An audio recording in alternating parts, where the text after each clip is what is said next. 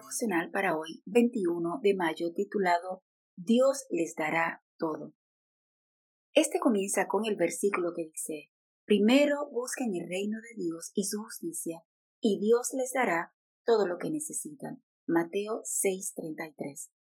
La fama del admirante William H. McRaven aumentó considerablemente tras el discurso que presentó ante los graduados de la Universidad de Texas en Austin el 21 de mayo de 2014.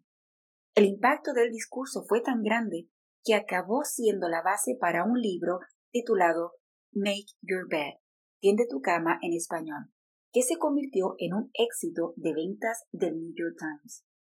Cuenta el admirante que cuando se preparaba para convertirse en un SEAL de la Marina estadounidense, tuvo que recibir un fuerte entrenamiento en mar, aire y tierra durante seis meses. Fueron meses de carreras largas y agotadoras, natación a medianoche en las frías aguas del Pacífico, largas jornadas de ejercicio para desarrollar la agilidad y la fuerza física. Salir bien librado de dicho entrenamiento era parte importante del proceso de entrada a los SEALs, que son los equipos tierra, mar y aire de la Armada de los Estados Unidos y su principal fuerza de operaciones especiales. Sin embargo, dice el admirante que el primer paso hacia el éxito no comenzaba con la fuerza atlética o la habilidad táctica. Cada día el instructor aparecía en la habitación de los aspirantes y todo comenzaba con la inspección de la cama. Si la cama no estaba perfectamente tendida, todo lo demás se iba a la deriva. Esta es la lección que extrajo el admirante de ese sencillo acto. Si tiendes tu cama todas las mañanas, habrás cumplido la primera tarea del día. Te dará un pequeño sentido de satisfacción y te sentirás motivado a realizar otra tarea y otra y otra. Tender la cama era la primera tarea del día. Si el día no empezaba así, entonces todo comenzaba mal.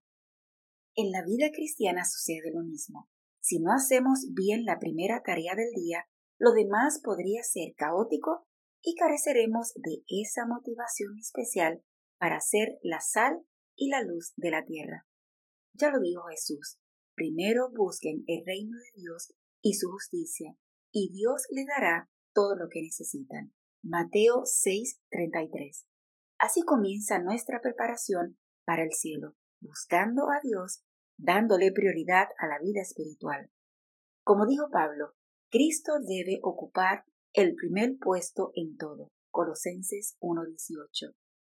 ¿Está nuestro Señor ocupando la prioridad en tu existencia? Muchas veces relegamos a Cristo a un lejano segundo lugar porque no forma parte prioritaria de nuestros deseos y necesidades. Nuestro afán por lo material nos hace olvidar que gracias a Cristo recibiremos todo lo demás. Comencemos cada día buscando el reino de Dios y su justicia y nos dará todo lo que necesitamos. Mateo 6:33. Que este día esté lleno de bendiciones.